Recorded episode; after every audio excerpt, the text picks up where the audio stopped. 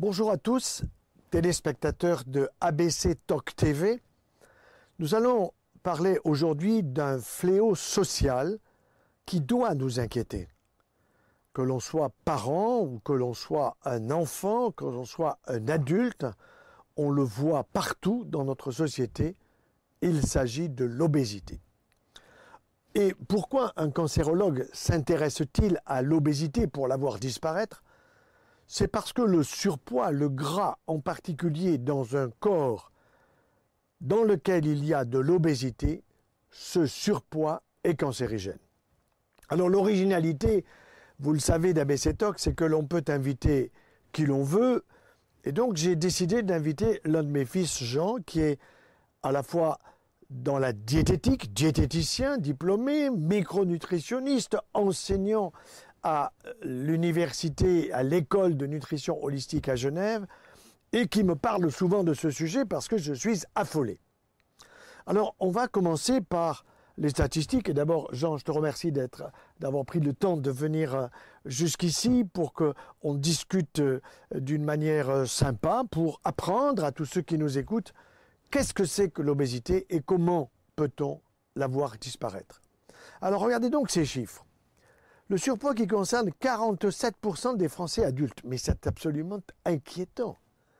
Alors, plus d'hommes, près de 37% que de femmes, ça veut dire que les femmes font davantage attention. Et les hommes, si on avait les âges, je pense qu'on y mettrait beaucoup les âges de ma génération, un peu avant mon âge, un peu après.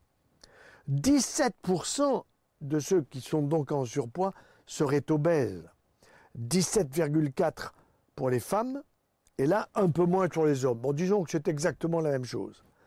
Et si on regarde l'Organisation mondiale de la santé, elle nous dit que depuis 1975, eh le nombre des cas d'obésité a presque triplé à l'échelle planétaire. Alors d'où cela vient-il? Donc Jean, première des choses, beaucoup de gens qui disent euh, oui, il y a de l'obésité dans ma famille, il y a de l'hérédité, il y a de la génétique.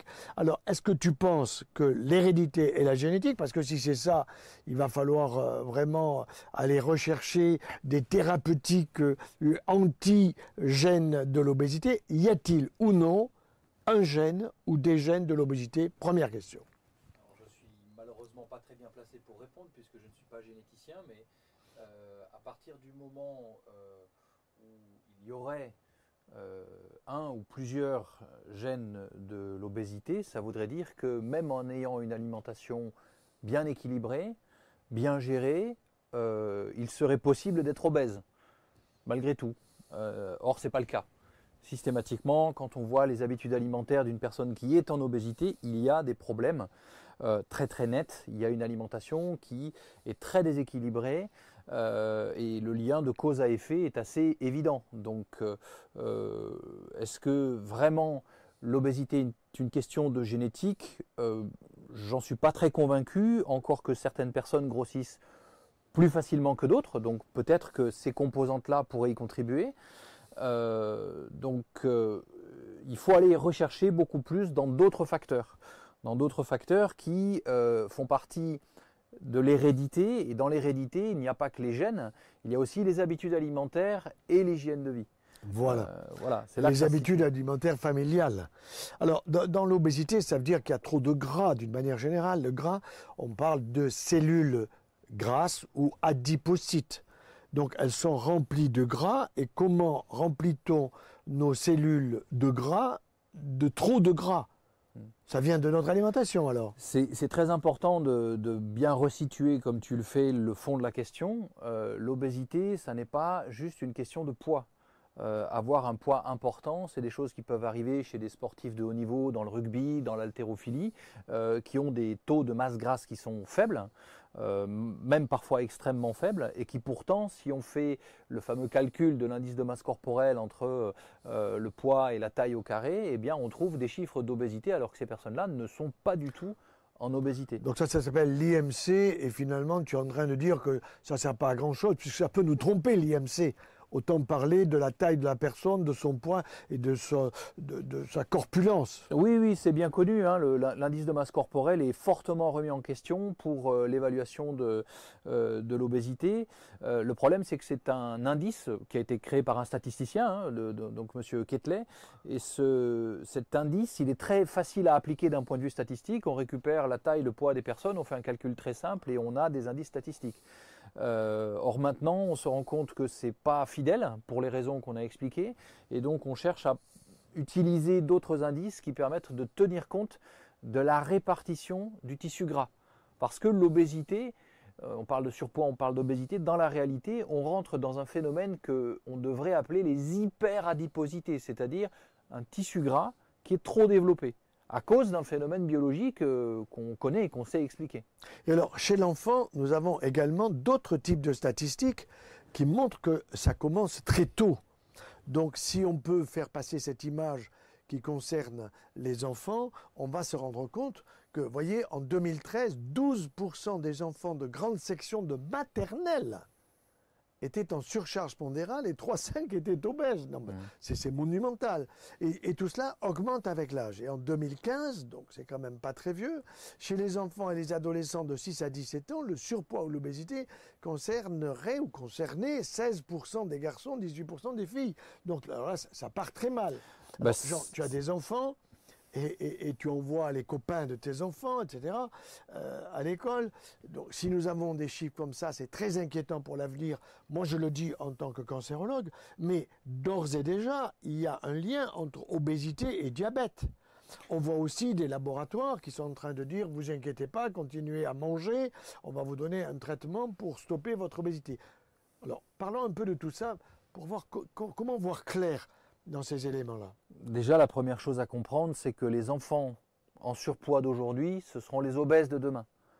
Et les obèses d'aujourd'hui, les enfants obèses d'aujourd'hui, seront dans les obésités massives, morbides, euh, dans les années à venir. Donc ils sont euh, eh bien, proportionnellement plus nombreux que les adultes obèses maintenant. Donc ça veut dire que la situation, si rien ne change sérieusement, parce qu'il faut quand même reconnaître que tout ce qui a été mis en place euh, n'a pas donné de très grands résultats puisque ça continue d'augmenter, euh, eh bien la situation va continuer d'empirer. Euh, on a quand même près de 50% des adultes français qui sont en surpoids.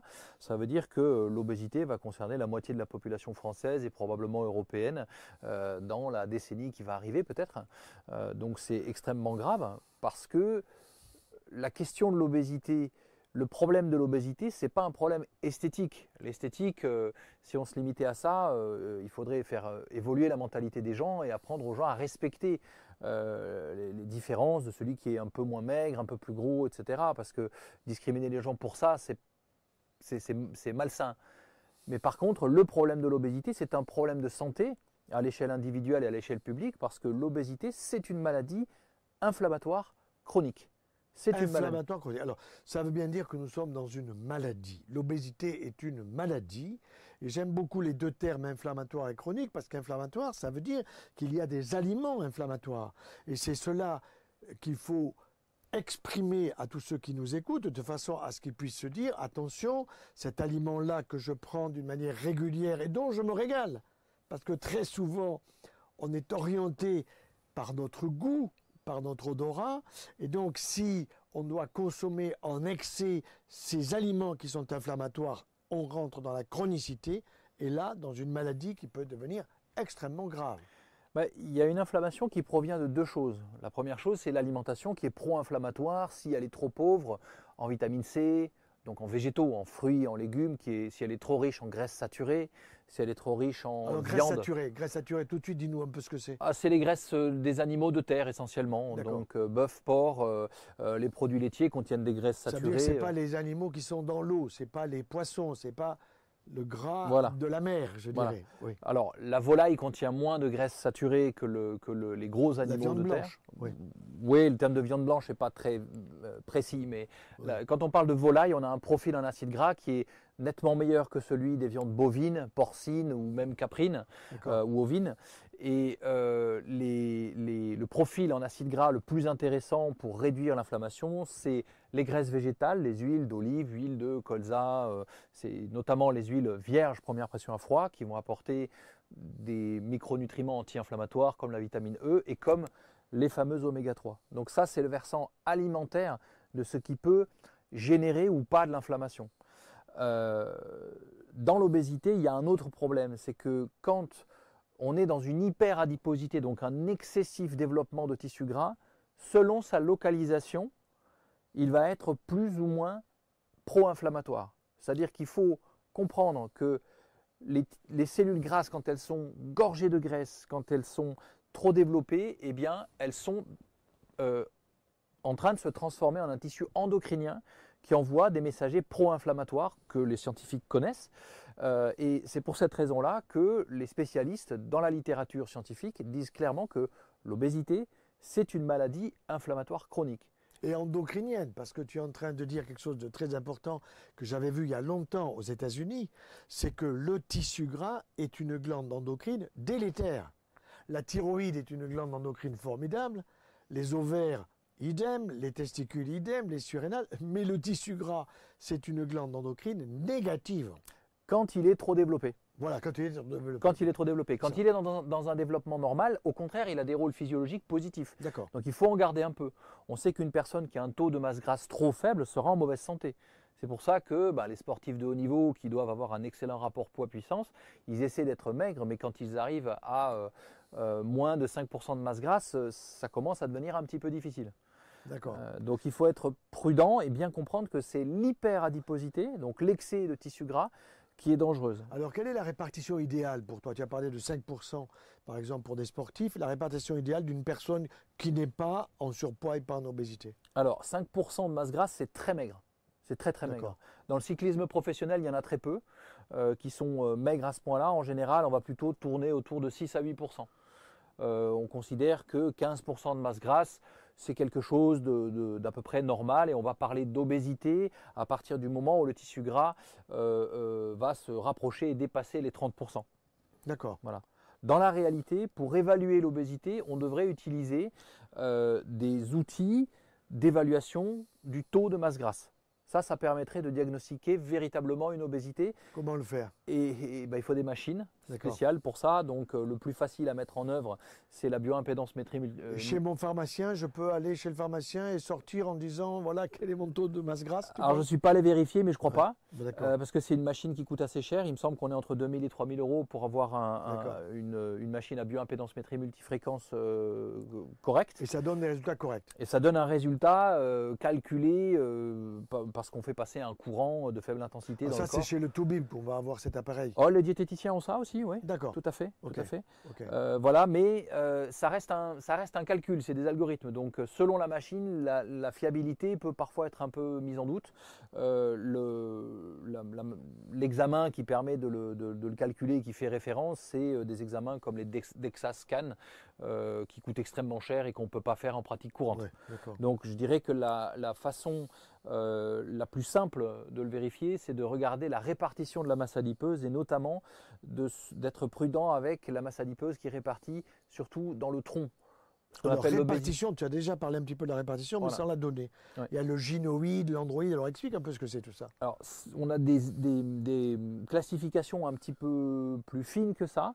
Euh, quand on a de l'obésité qui est développée de façon assez homogène dans le tissu sous-cutané, donc sous la peau un peu partout, euh, eh bien c'est une obésité qui n'est pas trop, pas excessivement pro-inflammatoire, sauf dans les obésités vraiment importantes. Euh, quand on a une obésité qui est répartie au niveau du ventre, ce qu'on appelle l'obésité abdominale, elle est déjà plus dangereuse. C'est pour ça qu'on vérifie, on utilise beaucoup le rapport entre la taille et le périmètre abdominal. Surtout chez l'homme, ça, plutôt que chez la femme, non? Les deux. Les deux. Les deux. On a des, des, outils de mesure qui sont les mêmes, mais des références de mesure qui sont différentes. Donc, madame, Monsieur, vous allez prendre le centimètre et vous allez tourner ça autour de votre nombril. Voilà, sauf qu'il faut savoir bien le faire, sans trop retenir sa respiration, etc. Donc c'est ah, toujours un petit peu, euh, un peu délicat. Et puis je me mets à la place des personnes à qui on fait cette mesure-là. Ça peut être aussi assez désagréable. Oui, oui. Voilà. Alors quand on a l'œil un petit peu exercé, on peut voir s'il y a une obésité abdominale. Euh, assez facilement, puisqu'il y a évidemment euh, un, abdomen, un ventre qui va être proéminent. Maintenant, il faut distinguer l'obésité abdominale de l'obésité viscérale, c'est-à-dire qu'il y a du gras. Elle est cachée celle-là, elle est dans le ventre. Oui, alors on voit un ventre qui est assez proéminent. euh, mais euh, c'est euh, une répartition du tissu gras qui est dans les viscères, c'est-à-dire dans le foie, la stéatose hépatique, le fameux foie gras. On peut en trouver dans le pancréas, on peut en trouver autour, euh, euh, de Autour de la l'intestin. voilà. prostate, et ça c'est le chemin du cancer prostatique. hein. Ah bah, de toute façon, cette Ouais. obésité viscérale, il n'y a pas plus pro-inflammatoire. C'est l'un des facteurs de risque les, les plus importants euh, d'un point de vue cardiovasculaire, immunitaire euh, et, et cancérologique, comme tu le sais très bien. Alors ne restons pas que chez l'homme avec le cancer de la prostate, parce que je peux affirmer, j'en vois régulièrement et beaucoup trop souvent, des hommes qui font des cancers de la prostate, et qui ont une obésité viscérale incontestable, alors que je ne vois pas l'intérieur de leur ventre. Mais on est capable de l'imaginer. Par contre, chez la femme, eh bien, ce sont les glandes mammaires, et des glandes mammaires au-delà de la ménopause, où il y a une réduction de la quantité du tissu glandulaire du sein, et une augmentation, un remplacement de ce tissu glandulaire par du gras, il y a là un risque d'augmentation des cancers du sein. Ça, c'est sûr. Donc, on retrouve ce gras aussi bien pour le cancer de cette glande qu'est la prostate que pour les glandes mammaires chez la femme. Il y, a, il y a des risques tout à fait comparables, effectivement. On augmente le risque de cancer euh, du côlon, du rectum, cancer du sein, euh, tous azimuts. On augmente aussi le risque de pathologies neurodégénératives euh, dans, dans- dans les obésités, surtout si elles sont importantes.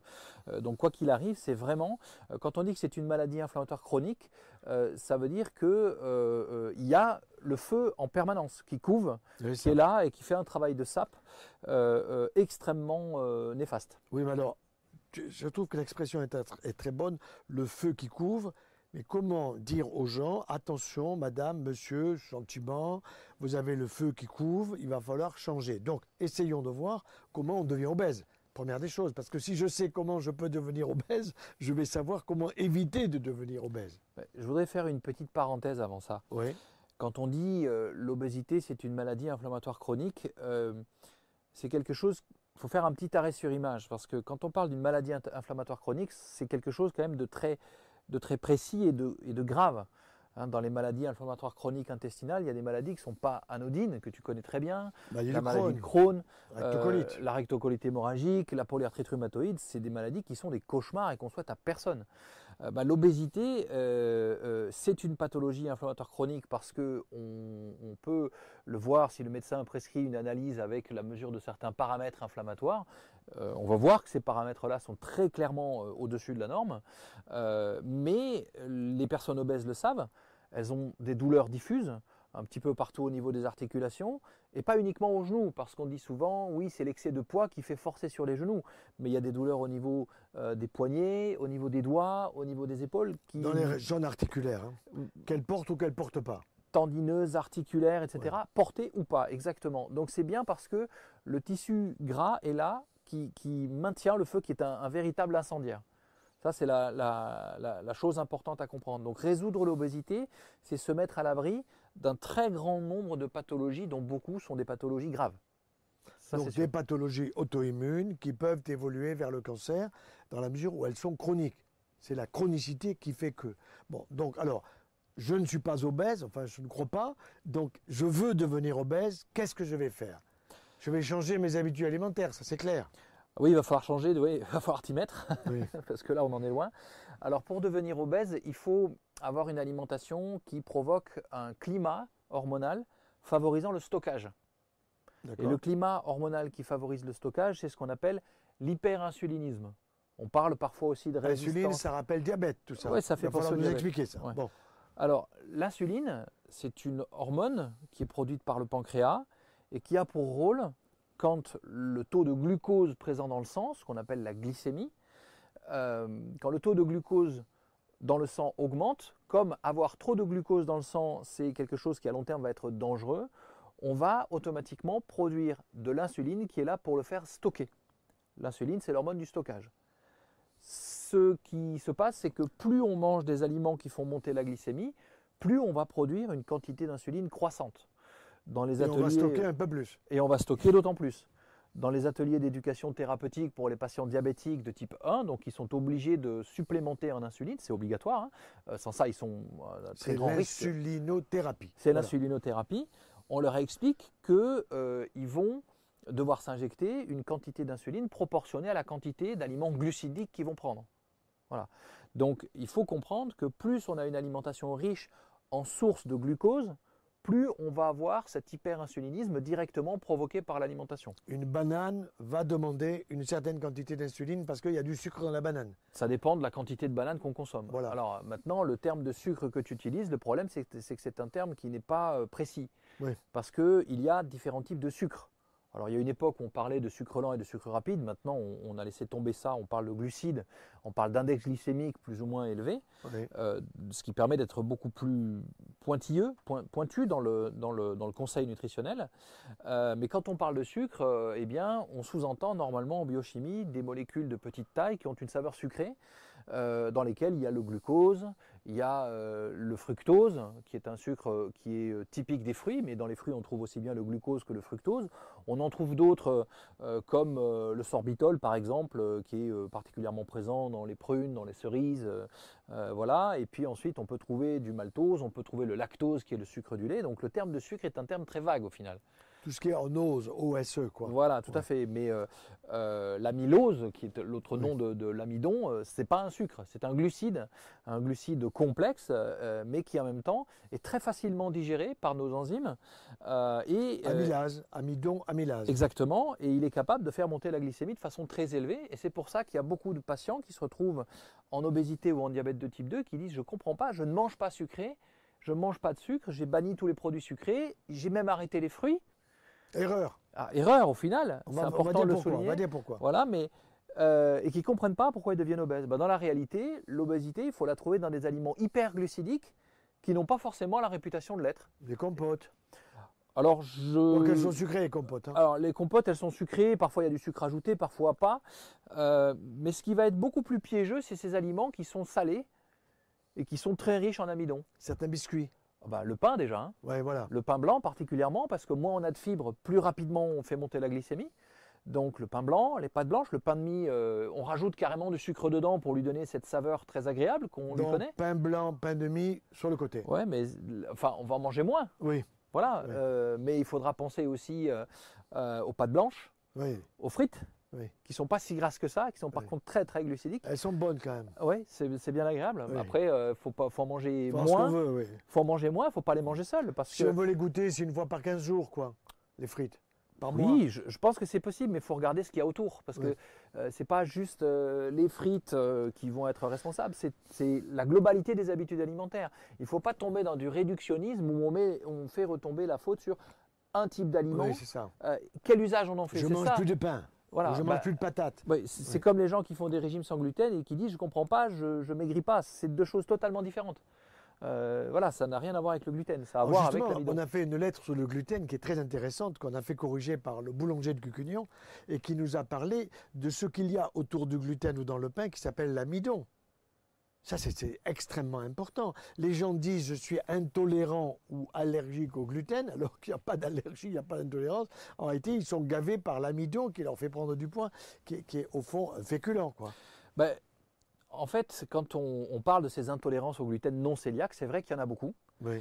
Euh, on parle d'une intolérance au gluten, mais en fait, on oublie complètement que c'est une intolérance à la consommation de produits dérivés des céréales. Voilà. Euh, sauf que dans les céréales, il n'y a pas que du gluten. Il y a une petite proportion de protéines qui sont transformées au- en gluten par l'association euh, de l'eau, du pétrissage, euh, et qui sont des aliments souvent euh, euh, qu'on fait lever avec des levures plutôt que du levain, ce qui change beaucoup. Ah, Ça, c'est encore un autre sujet, mais qui contiennent beaucoup plus d'amidon que ce que les céréales ne contenaient il y a 150 ou 200 ans quand on les consommait complètes, parce qu'on gardait les fibres dedans. Donc aujourd'hui, Fibre très importante pour le microbiote, il faudra y venir. Très très important. ouais. Euh, donc euh, on se retrouve avec une alimentation qui apporte énormément d'amidon via non seulement le pain, mais aussi le riz, euh, les patates, les frites, etc. Tous ces produits dérivés, parce que on a accordé une place beaucoup trop importante aux féculents dans notre alimentation. Alors que la quantité de féculents que l'on consomme devrait être adaptée à notre niveau d'activité physique, comme c'est le cas avec tous les sportifs euh, qui, de plus en plus, quand ils sont euh, accompagnés par des nutritionnistes, comme je le fais, comme d'autres le font, euh, euh, se voient expliquer comment procéder à ce qu'on appelle la périodisation de l'apport glucidique. C'est-à-dire que s'il y a une journée, ils sont au repos, bah, des glucides, à la limite, ils peuvent s'en passer. Oui. Ils n'ont pas besoin d'en consommer. Quand ils vont faire l'étape demain matin, là, il faut qu'ils en prennent. Ah ben, un cycliste qui va faire l'étape du Tour de France, il faut qu'il ait de bonnes réserves de glycogène, donc il va falloir qu'il consomme une alimentation hyperglucidique Alors, glycogène, la veille. explique-nous le glycogène. Alors le glycogène, c'est la façon que l'on a de stocker du glucose dans le foie, jusqu'à à peu près une centaine de grammes. Dans les muscles aussi. Et dans les muscles, Ouais. voilà. Euh, sauf que dans les muscles, on peut, en consom- on peut en stocker une quantité qui est proportionnée à notre volume musculaire. Ouais. Donc, euh, bah, moins on est musclé et moins on a de place dans les muscles pour en stocker. Donc, du coup, bah, C'est une belle logique d'ailleurs de santé, je trouve. hein. Mhm. Oui. Ouais, le, le- le tissu musculaire est souvent quelque chose qui perturbe un petit peu les patients en perte de poids. Euh, quand on perd du poids et qu'on fait de l'activité physique, ce qui est la meilleure façon de faire, on se remuscle.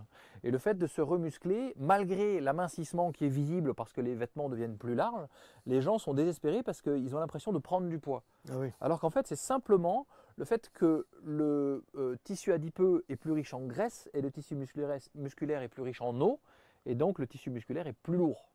Voilà. Et il vaut mieux être lourd de muscles qu'être lourd de graisse. Ça, Oui. c'est sûr.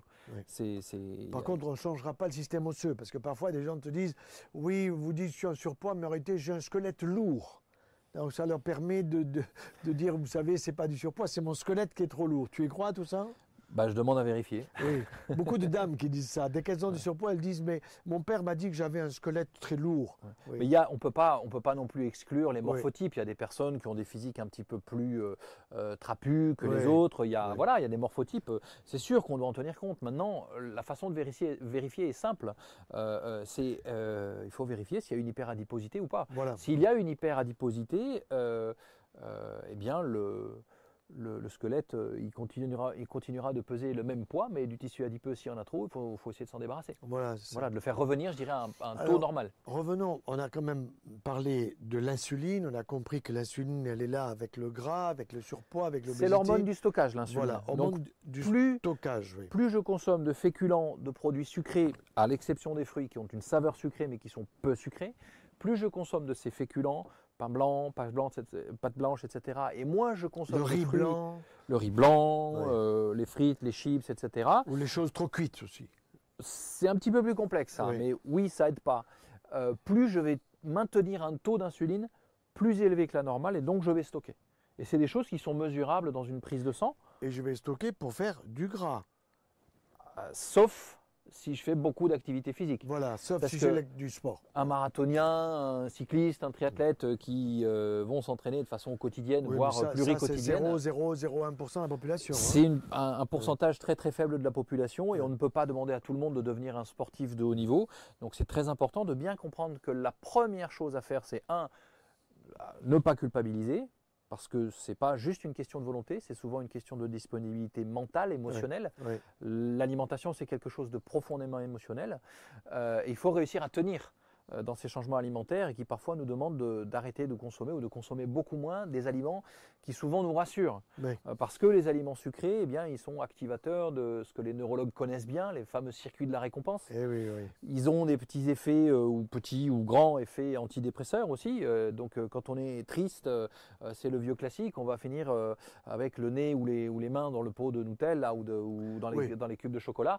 Alors bah, il faut essayer de- justement de trouver d'autres... Ben, dans l'activité physique, quand j'arrive au sommet du Ventoux avec ta mère, j'ai aussi de, de- de- de- des neurotransmetteurs du plaisir. Oui, Mais j'en ai bavé quand même, tu comprends? Tout à fait. Bon, Tout à Alors- fait. Mais étant donné que tu n'as pas d'hyperadiposité, oui. tu n'as pas ton tissu adipeux qui te met dans un niveau, dans un, dans un niveau inflammatoire comme ça, tu es comme ça. Donc quand tu vas monter au sommet du Ventoux, ton inflammation euh, conséquente à l'effort, elle va monter comme ça, Oui, mais celui qui est obèse, il va monter beaucoup plus haut que ça. Parce que dès qu'il fait un effort, l'inflammation générée par l'effort va être beaucoup plus importante. Donc ça leur demande un effort de volonté qui est beaucoup plus important, beaucoup plus exigeant. Euh, et c'est là que je, je- je conseille euh, chaudement aux personnes qui sont dans des obésités importantes de euh, prendre un coach en activité sportive, un coaching pendant au moins les six premiers mois pour avoir quelqu'un qui les motive, qui les rassure, qui les encourage, qui mette en valeur tous les progrès qu'ils font, parce que ça, c'est euh, la seule façon de mettre en route un, un- Oui, un- un processus positif. Oui. Parce que sans ça, ces personnes-là vont avoir mal, j'ai trop mal et j'y arrive pas. Et si j'y arrive pas, j'ai aucune volonté. Et, et- et- Et et je c'est la débandade. Et je déprime un peu plus. Alors que ce sont des personnes qui ont besoin qu'on leur entretienne un moral élevé. Euh, Il n'y a que comme ça que ça peut marcher. Et je pense que humainement, euh, c'est même un- un- une sorte de, de- de devoir déontologique des, des nutritionnistes d'encourager et de pas dire euh, vous avez aucune volonté ou euh, Dieu Oui, merci. il faut y aller à petits voilà. pas et voilà. Bien respecter la personne. Oui, tout à fait. Bon, donc si je veux devenir obèse, je me gave de pain de mie. Oui. Je me gave de pain blanc. Mm. Je sucre tous mes cafés, tout mon chocolat. Je sucre à mort, quoi. oui, hein. beaucoup, beaucoup. Et puis je bouge pas. Ah, surtout ne pas bouger. Ouais, surtout pas bouger. Voilà. Alors tu peux boire des jus de fruits, Ah oui, Coca-Cola. Ah, les- des édul- des- Mais Coca-Cola, il va sponsoriser, j'ai vu les Jeux Olympiques. On se fout de nous, quoi? Ah. À moins que ce soit un nouveau Coca-Cola. Ouais, non, ça jamais. Ouais. Oui. Non, j'ai un petit avis là-dessus. Je pense Oui. que ces, ces industries-là ont, ont- ont tout intérêt à, à montrer que les sportifs boivent du coca et ne sont pas obèses pour autant, sauf que pour eux, boire du Coca-Cola, ça n'a pas du tout le même effet que sur- Oui, chez, une personne euh, sédentaire. Euh, Donc, euh, le Coca-Cola, édulcoré ou pas, est clairement euh, nocif pour la santé. J'en suis profondément convaincu et on, on devrait euh, justement souligner ce qu'a euh, proclamé l'OMS il n'y a pas longtemps. Euh, les édulcorants euh, ne sont pas une solution à l'obésité du D'ailleurs, tout. les faux sucres. Les faux sucres, oui. les édulcorants, c'est la césulfame K, c'est euh, la stevia, c'est euh, voilà. Même si euh, le stéviol est d'origine naturelle, les édulcorants intenses, l'aspartame, etc. Ce sont des édulcorants intenses qui sont 300 fois plus sucrés que le sucre. Et neurotoxiques.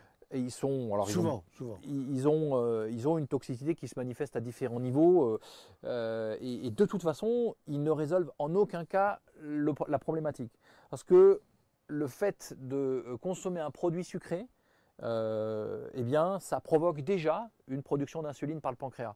C'est ce qu'on appelle la phase céphalique de l'excrétion d'insuline. C'est publié depuis pas mal d'années euh, et ça, ça permet de comprendre pourquoi le fait d'avoir recours à des produits qui sont censés être entre guillemets zéro calorie, euh, ben, c'est un piège. Oui, c'est un piège. C'est un piège dans lequel il ne faut pas tomber. Et l'OMS recommande de cesser d'utiliser des, des- des édulcorants dans le suivi de l'obésité. C'est ce qu'ils appellent les light ou les zéros ceci, les zéros cela, quoi. C'est Oui, c'est un peu ça, quoi. tout à fait, tout à fait. Mais beaucoup de gens pensent que s'ils ont de l'obésité ou s'ils voient une personne qui est obèse ou en surpoids, ils pensent qu'ils mangent trop gras.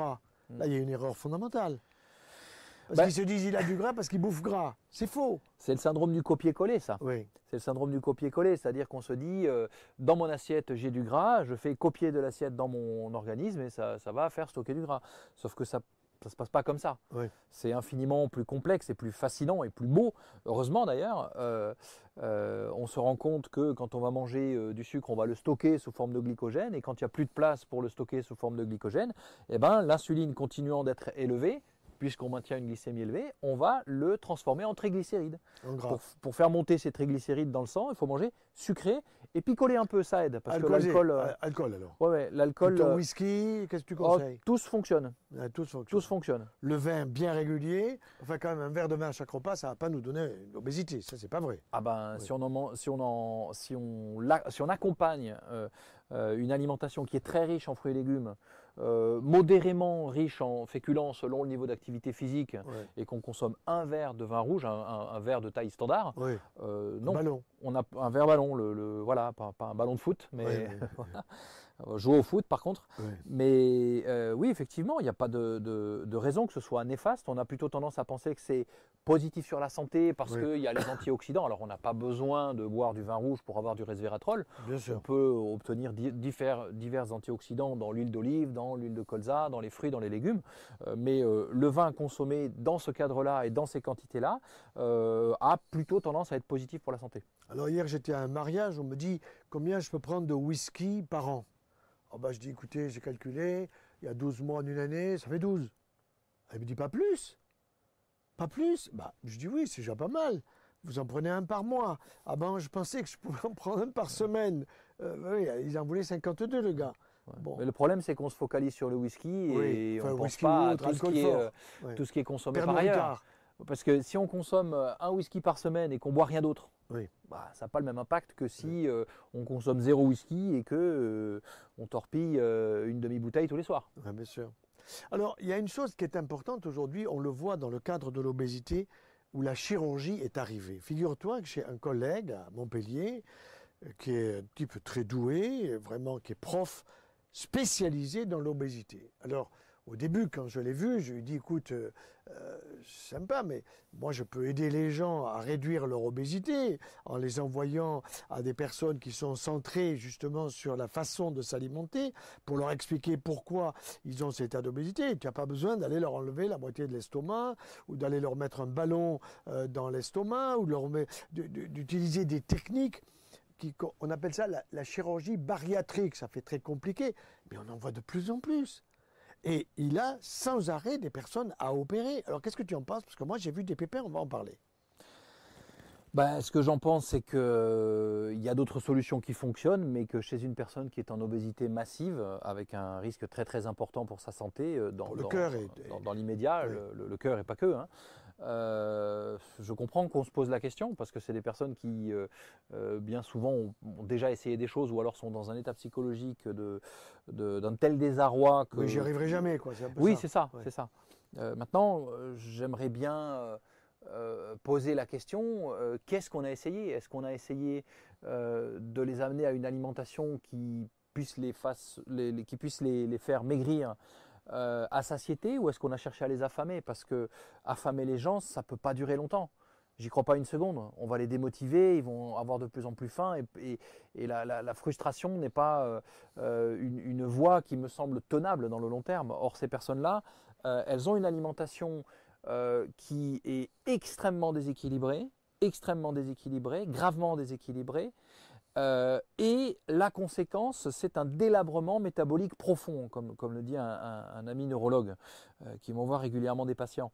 Euh, et ce délabrement métabolique profond, il est causé par l'alimentation. Donc l'alimentation est la cause, donc le changement d'alimentation est la solution. Mais il faut que ça puisse se faire à satiété, il faut que ces personnes-là soient soutenues, accompagnées, euh, et parfois, c'est un problème de moyens aussi. C'est sûr que ça ne facilite pas les choses. Euh, et donc, euh, on aurait facilement tendance à penser que la chirurgie bariatrique, effectivement, qui est sacrément efficace pour faire perdre du poids très très vite aux gens, de façon presque trop rapide, puisque je sais qu'il y a un, taux de suicide quand même fort, important, je crois que c'est de l'ordre de 7%, eh bien, tu veux dire après cette chirurgie-là Suite à la chirurgie, oui. Ça va pas, il y a des complications. C'est qu'il euh, y a des complications, surtout, ce sont des personnes qui euh, ont toujours aussi faim au début, mais qui ne peuvent pas manger. Et je pense que c'est quelque chose qui, les met dans, dans, une difficulté psychologique très très importante. D'ailleurs, euh, il y a un, suivi hein, psychologique, en diététique, etc., qui est censé être mis en place. le problème, c'est que la, la, chirurgie bariatrique, pour ce que j'en ai compris, c'est pas mon métier, mais elle est assez mutilante d'un point de vue digestif euh, et elle euh, euh, demande qu'il y ait quand même souvent des supplémentations. Alors je crois que ça dépend des techniques, mais des supplémentations notamment en vitamine B12 puisque dans, beaucoup de cas, selon les techniques, c'est l'estomac qui, n'est plus sollicité, qui ne fonctionne plus, donc on perd la capacité d'absorber la vitamine B12. voilà. Et puis il y, y, a cette phase où les gens sont absolument affamés, mais tout, aliment euh, euh, ingéré en trop euh, va tout de suite les mettre dans un tel état qu'ils vont plus le faire. mais c'est quelque chose de très très difficile à vivre et qui n'est pas sans, sans, sans récidive en fait. Au contraire même, il y a euh, des récidives qui sont relativement fréquentes. Je n'ai pas les chiffres en tête, hein, euh, mais les récidives existent. Euh, et dans la réalité, il faut savoir que même en ayant un estomac très petit, si vous recommencez à boire du soda, des jus de fruits, plutôt que de manger des fruits, des légumes, etc., c'est-à-dire des aliments qui vous apportent beaucoup d'eau, des fibres, donc des, des choses qui, sont, qui occupent de la place et qui sont en l'occurrence peu caloriques, euh, mais ensuite qui vous apporte de la vitamine C, des minéraux, etc., euh, bah, si vous euh, ne changez pas votre modèle alimentaire, vous allez finir par repartir dans un nouveau processus qui vous amènera au surpoids puis à l'obésité. Alors, est-ce que tous les gens qui ont du surpoids pour aller vers l'obésité se retrouvent nécessairement avec un foie gras pour toi? Qu'on verra par échographie, par scanner, avec des bilans biologiques précis? Est-ce que ce foie gras, la stéatose hépatique non alcoolique, hein, ou l'hépatite non alcoolique stéatosique, ce qui revient à dire foie gras au fond. Sauf qu'il y a de l'inflammation, il y a le côté hépatite avec. C'est ça, sur, le foie, qui fatigue, avec des taux d'enzymes qui sont élevés, le foie qui parle à sa façon. Les gens sont fatigués, font la sieste, ont la tête qui tombe, etc. Est-ce que toute personne qui est dans un état de, de surpoids obésité va, tu penses, au foie gras? Pas forcément. Ouais. Pas forcément, mais je suis assez convaincu que toutes les personnes qui ont passé le cap de l'obésité, euh, y sont déjà. Mais il y a des personnes qui n'y sont pas encore, qui sont déjà en stéatose hépatique.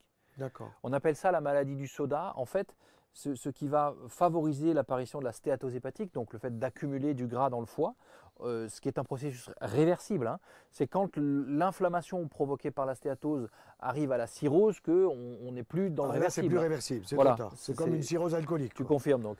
Euh, euh, donc, du coup, ce qui amène à la stéatose hépatique non alcoolique, donc il n'y a pas une grande consommation d'alcool, ce qui ne veut pas dire qu'il n'y en a pas, ça peut y participer un peu, mais ce n'est pas la cause numéro un. Euh, c'est souvent des personnes qui consomment beaucoup de soda, on appelle ça la maladie du soda, ou, ou de jus de fruits. Pourquoi? Mais en, en grande quantité. Alors, pourquoi euh, Des jus de fruits du commerce, pas des jus de fruits avec le, le citron ou l'orange pressé. Quoi. Alors, il y a des petites différences. Maintenant, il faut quand même avoir conscience que quand on fait un jus de fruits pressé, même s'il est fait maison, on enlève les fibres. Oui. Et si, quand on enlève les fibres, ben, on enlève ce qui va ralentir l'absorption des sucres contenus dans les fruits. Donc, ce n'est pas une question de mauvais ou de bon sucre, c'est est-ce qu'il y a quelque chose qui va en réguler l'absorption? Euh, Quand on mange un fruit, euh, une pomme par exemple, oui, il y a un petit peu de glucose, oui, il y a un petit peu de, fructose, mais on a un total de, de- sucre qui va être aux alentours de 10 à 13% et on a quand même entre 1 gramme et demi et 2 grammes de fibres dedans. Surtout Pour 100 grammes. Pour 100 grammes. pour 100 grammes de, de- de pommes. Donc, euh, euh, bah, votre pomme, elle va vous apporter euh, des fibres euh, qui vont euh, permettre euh, de faire en sorte que l'absorption de cette faible quantité, puisqu'il y a 85-86% d'eau, euh, que cette faible quantité de sucre soit absorbée lentement. Donc, ça veut dire que ça passe dans le sang à une vitesse qui est euh, suffisamment lente pour que le foie ne soit pas submergé. C'est là qu'on peut dire que c'est un sucre lent, parce qu'il passe lentement. Quoi. Oui. C'est pas que c'est un sucre lent, c'est que Ouais. c'est un sucre qui est ralenti, par d'autres éléments qui sont présents dans le totum, dans la totalité de Alors parle-nous justement des fibres, parce que moi je suis très très favorable à la consommation de fruits, de faire des repas de fruits. Je ne vais pas dire en compote, Mhm. mais des repas de fruits Cru. et des fibres, combien elles sont importantes pour notre immunité aussi. Parce Alors- que s'il y a de l'immunité, nous, nous aurons moins de cancers. Mhm. Et crois-moi, des cancers, on en a trop. hein. Alors déjà, euh, c'est très intéressant, c'est très instructif de voir ce qui, se fa- ce qui se passe quand on enlève les fibres. Déjà, la glycémie monte beaucoup plus facilement. Pourquoi C'est euh, les Quand on enlève de- les fibres. oui. Quand on les enlève, oui. Ouais. Tout à fait. Raisonnement par l'absurde. Euh, quand on enlève les fibres, il se passe ça. Quand on enlève les fibres, euh, le, le- le sucre du, du fruit, ben déjà on le concentre puisqu'on met plusieurs fruits pour obtenir un verre de jus. Donc on apporte plus de sucre et on apporte sans fibres. Donc il n'y a pas ces fibres qui sont là pour ralentir l'absorption du sucre. Ça, c'est bon quand les gens sont en chimiothérapie, où ils ont besoin de liquides, de minéraux, de vitamines, et pas trop de fibres pour pas irriter le tube digestif. C'est ce des cas à voit part. Ouais, c'est à part. C'est vraiment des cas à part. Chimiothérapie, immunothérapie. Ça, ça dépend des personnes et, et- et j'irai plutôt sur les jus de légumes plutôt que les jus de fruits parce que donner trop de sucre dans les cas de chimiothérapie, c'est pas forcément une très bonne idée, je pense. Donc euh, des jus de betterave, des, des- des jus de, légumes, quels qu'ils soient. Quoi. Plein de jus, il y a des, des personnes plus spécialisées que moi dans ce domaine-là, mais Ouais. les jus de légumes, on, peut utiliser à peu près ce qu'on veut comme légumes. Il y en a qui auront un goût plus agréable que d'autres. hein. Ouais, Euh, Clairement, le jus de brocoli, c'est pas génial. Ouais. Euh, voilà, donc euh, ça, c'est encore un, un autre, euh, un autre cas à part. Mais quand on apporte beaucoup de jus de fruits, au final, on apporte très peu de fibres, comme on l'a dit. Euh, on apporte euh, beaucoup de sucre et ce sucre, en fait, il va arriver très rapidement au foie et le foie, du coup, va avoir une grande difficulté à le stocker, sous l'effet de l'insuline toujours, hein, puisqu'on maintient des taux d'insuline élevés. Et cette difficulté à le stocker euh, va faire que, eh bien, il va être obligé assez rapidement de le transformer en graisse. C'est-à-dire quand le glycogène a pris son stockage glycogénique en général pour une bonne semaine, au-delà de ce stockage, on passe au gras. Alors tu dis pour une semaine, mais parfois il peut être euh, à peine suffisant pour aller courir 10 km. hein, donc ça Oui, dépend oui, du niveau parle du d'activité gars qui est dans le sofa et qui fout rien, quoi. Non, mais en général, on, on- on- on l'utilise, euh, on l'utilise sur, euh, sur, une, sur une journée, le glycogène hépatique. Sel- selon ce qu'on fait, il est surtout là pour maintenir une glycémie normale, pour, pour faire remonter la glycémie. Le problème, c'est qu'il y a des personnes qui grignotent beaucoup et qui, qui ont des apports glucidiques permanents, En permanents, oui. Et eux, ils vont arriver en stéatose hépatique plus rapidement. Oui, parce qu'ils sont fins ou parce qu'ils sont anxieux, parce qu'il y, y a tout l'émotion là. Bah, il y a le côté émotionnel, mais il y a aussi le fait que le sucre appelle le sucre. C'est-à-dire Oui. que quand on fait une hypoglycémie, le, le- le cerveau est en stress. Euh, voilà, le, le cerveau, il va se mettre en alerte, euh, euh, parfois beaucoup plus précocement que ce qu'on pense. Il va se mettre en alerte sans que la glycémie soit forcément déjà très basse. Oui, à 0,95, des- alerte peut-être. Ben, ça dépend d'où il est descendu. S'il est des- descendu de 1,8 en 10 minutes à 0,95, euh, oui, ça, ça va. La vitesse de la descente. C'est la vitesse, c'est la pente à- à la- avec laquelle la glycémie descend qui fait réagir le cerveau d'autant plus fort. D'accord. Donc du coup, ben, imagine, euh, tu prends un petit déjeuner euh, très sucré, euh, pain blanc, confiture, tu enlèves le beurre, pas d'huile d'olive, rien du tout, voilà, et puis ensuite un café sucré, et puis un, un- un- un verre de, un grand verre de jus de fruits, euh, de préférence du commerce, parce qu'il y a, il y a- Ouais, ouais. voilà, euh, un taux de sucre qui peut être plus important puisque c'est du concentré de jus hein, quand même, hein, faut- c'est fait à partir de concentré. Euh, bon bah là du coup, euh, je suis prêt à tenir le pari. Je pense qu'une heure et demie après, tu feras une hypoglycémie. Mais ça m'est arrivé. Mhm. Je te raconte. Je fais un petit déjeuner dans un excellent hôtel, restaurant avec ta mère, etc. On partait à l'étranger. Et puis il y avait des, des kilomètres à faire dans l'aéroport, tu sais ce que c'est, quoi. Et euh, donc j'avais pris croissant, j'avais pris jus de fruits, j'avais pris tout ça. Et une heure après, je dis à ta mère, je vais pas bien. Qu'est-ce que tu as? J'ai les jambes qui flageolent. Tu vois? Bon, là, j'ai compris. hein. À partir de ce moment-là, j'ai dit terminer ce genre de truc. Elle était contente. hein. Mm. Elle était contente parce qu'elle me l'avait dit tu vas avoir ci, tu vas avoir ça. les femmes, elles ont souvent raison. hein. Et les hommes sont gourmands. Oui. Non, c'est un, un grand classique en fait. Plus on consomme des, des aliments sucrés, Ouais. plus on va provoquer ce qu'on appelle des hypoglycémies réactionnelles. Et ça nous fait manger d'autant plus. Ouais. Et en, en montant dans le train, je regardais une, une énième étude sur ce sujet-là qui montre que le fait de faire un petit déjeuner pauvre en glucides, donc manger un fruit frais de saison, euh, plutôt éviter la banane parce qu'elle est riche en amidon, on, la, Oui. on la mettra plutôt si on va aller faire du sport, mais euh, voilà, en ce moment on commence à avoir des pêches, des nectarines, etc., des abricots, euh, voilà. des pommes, quand même, encore. Il y en a. Oui, il y en a, on en a un petit peu toute l'année, donc pourquoi pas. Euh, et ensuite, consommer, bah, comme tu le recommandes, hein, voilà, deux œufs au plat. Je les ai pris ce matin, hein, ouais. à 6h15. hein. Est-ce que tu as mangé six noix Non, les noix, il n'y en avait pas. Ah. Bon, parce que bon, on n'était pas avec les noix. Mais j'ai pris mes deux œufs. J'ai pris mon huile d'olive sur les tartines de sarrasin, quand même. Mm. J'ai pris ma pomme. J'ai pris ma pomme. Et puis, avant de partir, quand même, c'était un peu tôt. Je me suis pris, un bon petit café, quand même. Mm, mm. Voilà. Et, Et- avant, j'ai oublié de te dire, le cacao. Ouais. Mais pas au lait. Ouais. Cacao avec de l'eau, 100%. Cacao amer. ouais. Ah oui, amer. Mais mon foie, s'est régalé, Mm. franchement.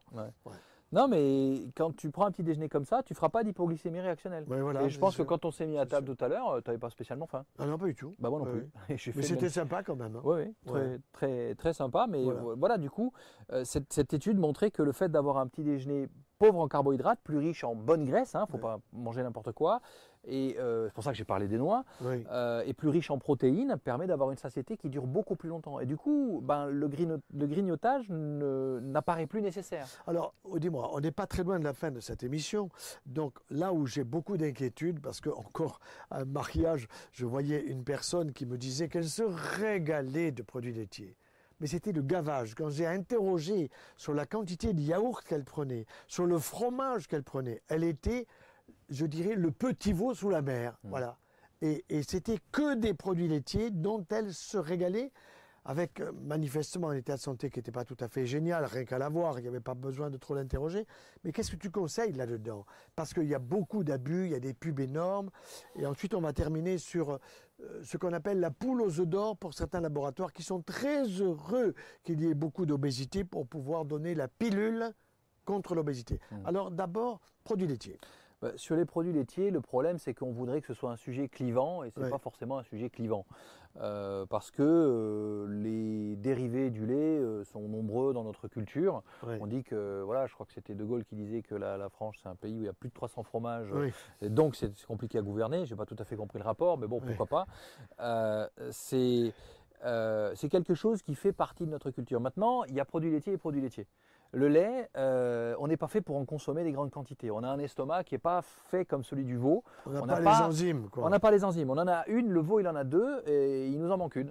Donc du coup, il faut avoir conscience Sinon, on que devient veau. Quoi. le, le lait, c'est un produit qui est difficile à digérer. On n'a pas la physiologie adaptée pour le digérer correctement. Le lait de maman pour bébé, oui. Ah bah oui, il, est, il, est- il a un profil nutritionnel qui n'a strictement rien à voir. Idéal. Il contient beaucoup plus de lactose, il a un, un- un pourcentage entre euh, les protéines de type caséine, euh, euh, globuline et, et- et, euh, et, lactosérum qui n'a strictement rien à voir. Et en plus de ça, les protéines sont différentes selon l'espèce. Et même d'une vache vache à l'autre. Plus les anticorps de la mère qui passent à travers son lait. C'est ça, exactement. Mais, mais d'une vache à l'autre, on n'a même pas le même profil de, de protéines. Oui. Donc c'est là que euh, le lait, bah, personnellement, euh, je ne suis pas pour la consommation de lait. Je pense que c'est pas nécessaire du tout. Donc tu as allaité tes enfants, enfin ta femme a allaité tes Oui, enfants. euh, moi j'étais impuissant sur ce Oui, sujet-là, oui, tout à fait. Oui. Euh, et ils n'ont jamais consommé de lait. Et ils n'ont aucun sûr. problème de croissance. hein. Ils sont même au-dessus de la moyenne, mais Ouais, ça c'est plus, plus parce que je fais 1m88 qu'autre chose. Oui. Voilà, mais euh, le, le lait lui-même, euh, il pose un petit problème, c'est qu'il contient un facteur de croissance qui s'appelle IGF-1.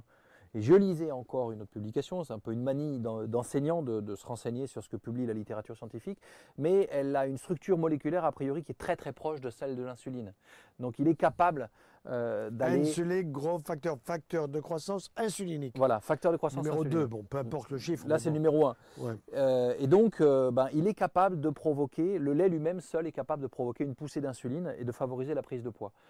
Voilà, surtout si vous allez Et le après, etc. facteur de croissance cancer, mesdames, pour le sein, messieurs, pour la prostate. Attention, Ouais. on voit des cancers de la prostate à 48 ans, alors qu'avant, on les voyait à 80. On les voit très tôt. Pareil pour les cancers du sein. Évidemment qu'il y a d'autres causes, il y a des cocktails de causes. Mm. Donc, sur les produits laitiers, tu es réservé. Je suis réservé sur le lait. Ouais. Sur le lait, euh, le fait d'en abuser ne me semble pas euh, du tout être, euh, être une, une bonne idée. Euh, sur les produits dérivés du lait, je suis plus mesuré. C'est vrai que. Fromage, quand même, tu sympa. Bah oui, Ouais. c'est- ça. Maintenant, chèvre ou brebis, alors? Alors, pas que. euh, je pense qu'il faut déjà avoir conscience que le lait de toutes les vaches n'est pas le même. D'une Oui. espèce à l'autre, si on prend une Montbéliarde, une Jersey ou, euh, ou d'autres d'autres types de vaches, on n'a pas le même type de lait que celui des vaches de la, de la grande industrie du lait qui utilise exclusivement ou presque de la Primolstein, Mm. qui est un lait de, de- de- qui est très abondant mais qui est de moins bonne qualité. Euh, donc, euh, du coup, euh, il y a des différences importantes. Oui, c'est 45, 60 litres par jour, quoi. Je ne sais pas exactement, Mais, mais, c'est énorme, c'est vraiment très très très Et rentable. parfois, il faut le dire à tous ceux qui nous écoutent, la vache qui donne son lait à son petit, le petit n'y est plus. C'est nous les petits. Hmm. Et elle est déjà en cours d'une nouvelle gestation. Donc on se tape les hormones de la grossesse nouvelle de cet animal, tandis qu'elle est en train non pas d'allaiter son veau, mais de nous allaiter. Mm. Et tu sais qu'aux États-Unis, le diabète de type 3, c'est l'Alzheimer. C'est l'Alzheimer. Ça veut dire que ça nous permet d'avoir un cerveau de veau, tout simplement. Et ça, on ne le dit pas suffisamment, bien sûr. hein. Bah, c'est le grand défaut des produits laitiers, c'est qu'ils contiennent beaucoup de graisses saturées. Voilà. C'est quasiment exclusivement des graisses saturées, euh, même si on utilise des produits laitiers de filière un petit peu plus qualitative, il y aura très peu de graisses polyinsaturées. Et ces graisses saturées, on est capable de les synthétiser, donc on n'a pas besoin d'en apporter. L'autre problème, c'est que ces graisses saturées ont un effet néfaste sur l'absorption du calcium des produits laitiers. Donc c'est vrai qu'ils sont riches en calcium, mais on l'absorbe très mal à cause de ces graisses saturées. Euh, Ou alors, alors on le laisse passer parce qu'il y a un intestin qui est poreux, et à ce moment-là, on va se retrouver avec du calcium un peu partout dans l'organisme. Oui, je ne sais pas si c'est aussi simple que ça, mais euh, quoi qu'il en soit, euh, la consommation de produits laitiers, je pense que euh, on n'a pas absolument besoin de produits laitiers de façon quotidienne. Il n'y a aucun argument scientifique qui, qui, à mon avis, tienne debout. J'ai beaucoup travaillé la question, vraiment, je suis convaincu de ça. C'est pas une nécessité. Euh, Il y a des personnes qui s'en passent totalement euh, européens ou asiatiques ou peu importe. Les véganes, qui qui n'ont- passe. Hein. Oui, oui, oui, tout à fait. Et je pense qu'il y a d'autres exemples non, non, non véganes. Euh, euh, on voit très bien que ça n'est pas du tout néfaste pour la santé, pour, pour peu qu'il y ait quand même un apport protéique suffisant. Bien sûr. Mais il y a beaucoup d'autres sources de protéines, qu'elles soient végétales ou animales, qui seront capables de faire aussi bien, sinon mieux. Euh, voilà. Ensuite, quand on consomme des produits laitiers, ce qu'il faut, c'est qu'ils aient été euh, suffisamment affinés pour que les micro-organismes qui se développent dans le, dans le produit laitier euh, aient digéré ces facteurs de croissance. C'est ça, oui. Voilà. Donc, euh, on va utiliser des produits laitiers qui ont été euh, affinés euh, plus longtemps. voilà, on, on va choisir des produits laitiers. Donc des fromages qui ont un an, deux ans de, de- à partir d'un an, je pense que ça commence à être au-delà intéressant. d'un an, oui. Voilà, oui, je dirais au-delà d'un an. Et puis des produits laitiers issus ben, de- du savoir-faire des artisans qui font des produits laitiers avec des appellations protégées euh, et qui nous régalent depuis euh, des, des siècles. Quoi. Un peu comme le pain vivant, on peut parler du fromage vivant Mhm. avec un microbiote à l'intérieur qui Oui, oui. continue à digérer les protéines que notre corps a des difficultés lui-même à digérer. Absolument. Donc il y a une prédigestion dans le pain, il faudra qu'on fasse une émission là-dessus, comme il y a une prédigestion dans le fromage. Tout à fait. Ah, ça. Et, et ce, qui, ce qui explique pourquoi d'ailleurs des fromages qui sont affinés pendant des temps très très importants comme le parmesan sont des fromages qui sont généralement les plus digestes. Alors on leur reproche d'être acidifiants, mais c'est le cas un petit peu de tous Oui. les fromages. Oui. Euh, mais ils sont beaucoup plus digestes et ils sont beaucoup moins allergisants. D'accord. Euh, donc euh, euh, il faut au contraire laisser un petit peu les bactéries nous faciliter le travail. Moi, moi, du fromage, j'en prends peut-être une fois par semaine, tu vois. Hmm. Bon, tout va bien. J'ai Ouais. pas besoin d'en prendre tous les jours. Non. Parce qu'on me dit que je vais faire de l'ostéoporose, parce que maintenant on a foutu la trouille à toutes les femmes et l'ostéoporose, on les fait trembler. Et après, comme les femmes commencent à prendre toutes des traitements qui servent à rien, à mon avis, contre l'ostéoporose, on nous le propose à nous les mecs, tu vois. Bon, or, euh, en faisant du vélo, en faisant de l'activité physique, en ayant une bonne alimentation, on va vers la santé, soyons clairs. Bah, L'activité physique permet d'entretenir le, le- le renouvellement osseux. hein. C'est connu euh, dans biologie cellulaire, c'est enseigné dès les premières années de médecine. Bien sûr. Donc euh, voilà, le vélo n'est pas forcément l'idéal pour entretenir la masse osseuse, ou alors il faut avoir une cadence de pédalage faible. Euh, voilà, mais euh, euh, l'activité physique, marcher, marcher avec des bâtons, aller prendre l'air, euh, être euh, en, en mouvement, c'est ce qui prévient le plus efficacement l'ostéoporose et ce qui prévient aussi le plus efficacement la perte de masse musculaire. Parce que quand on perd de la masse musculaire, on baisse son métabolisme de base, on favorise la prise de poids. C'est important de se muscler et de maintenir cette masse musculaire. Et en plus de ça, on augmente le risque de chute. Oui, On se rattrape moins facilement. Fracture du col du fémur. Et, et c'est là que tout dégringole.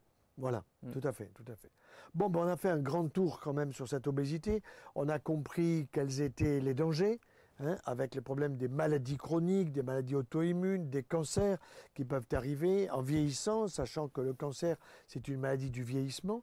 Et en même temps, on a compris que le meilleur moyen, c'est peut-être de faire attention à son alimentation. Quand on est en surpoids, obésité, de se faire accompagner, coacher, comme on dit. Voilà.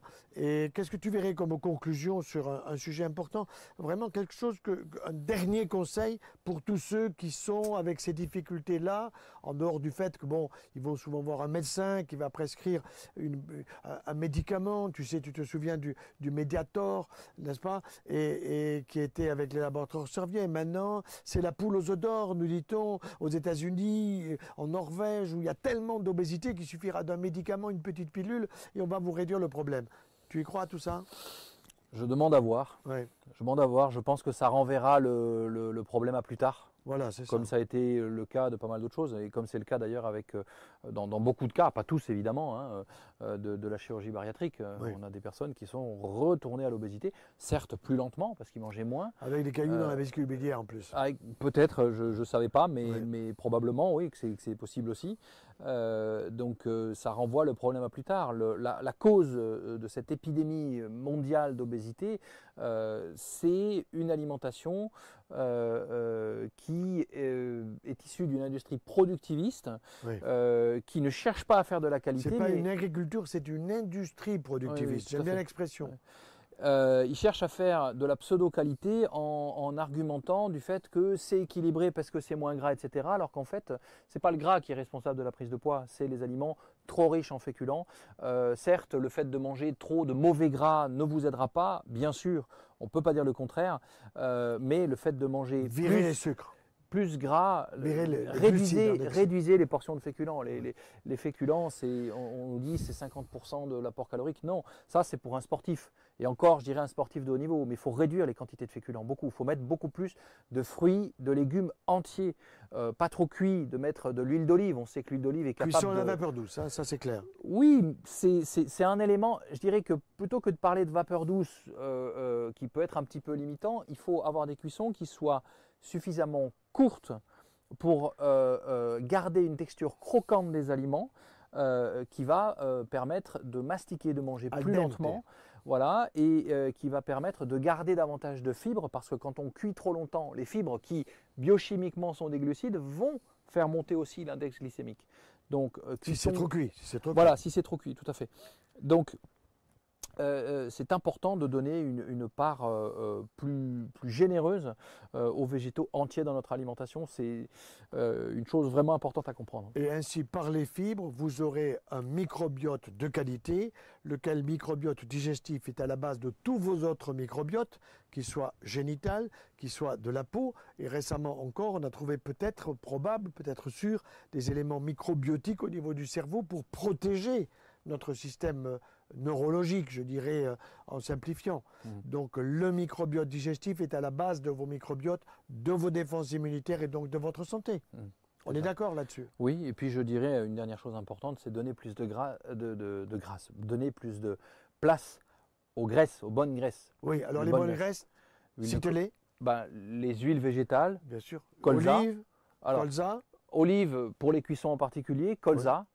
Parce qu'elle apporte des oméga 3. Mais même sans faire que l'huile d'olive est excellente quand même. Oui, oui, tout à fait. Elle est excellente, mais elle ne contient pas d'oméga 3. Donc il faut des huiles à oméga 3. C'est ça. Colza, noix, cameline, chanvre, euh, euh, les graines à oméga 3. Hein, donc, Et puis les oméga 3 dans les poissons quand même, hein, dans les sardines, dans les macros, etc., dans le thon. Oui, tout à fait. Ce pas les mêmes oméga 3. Encore un, autre vaste sujet. Euh, mais on a besoin d'avoir les oméga 3 végétaux tous les jours. et les oméga 3 de poisson, je dirais. Deux fois par semaine. Ah, plus que ça. Un hein. Poisson, c'est minimum deux fois et si possible. Et pour la thyroïde euh, trois, trois, voire quatre. Hein. D'accord. Mhm. Bon, ben voilà, je crois qu'on a dit des points essentiels. On aura certainement des questions qui nous reviendront par euh, l'école euh, que nous sommes en train de construire, c'est-à-dire par euh, euh, notre association Famille Santé Prévention, où vous pouvez parfaitement euh, nous écrire, nous poser des questions. Et quand j'ai pas la compétence, ne vous inquiétez pas, j'appelle ceux qui ont la compétence, que ce soit sur le domaine de l'obésité, de la nutrition, ben, Jean qui peut me répondre. Et puis sur des domaines plus compliqués où je n'ai pas la compétence, eh bien j'ai beaucoup de collègues que j'appelle et qui ont beaucoup de, je dirais, de compréhension pour pouvoir euh, nous donner des conseils que je transmets ensuite à tous les patients qui le demandent. Voilà. Eh bien, écoutez, Jean, un très grand merci pour, pour ta présence. Avec plaisir. Pour, euh, nous en ferons certainement d'autres émissions sur ABC Talk TV. Et c'est sûr que avec ABC Talk TV, qui est une chaîne de santé et de bien-être, vous êtes sur le bon chemin. À très bientôt. À bientôt.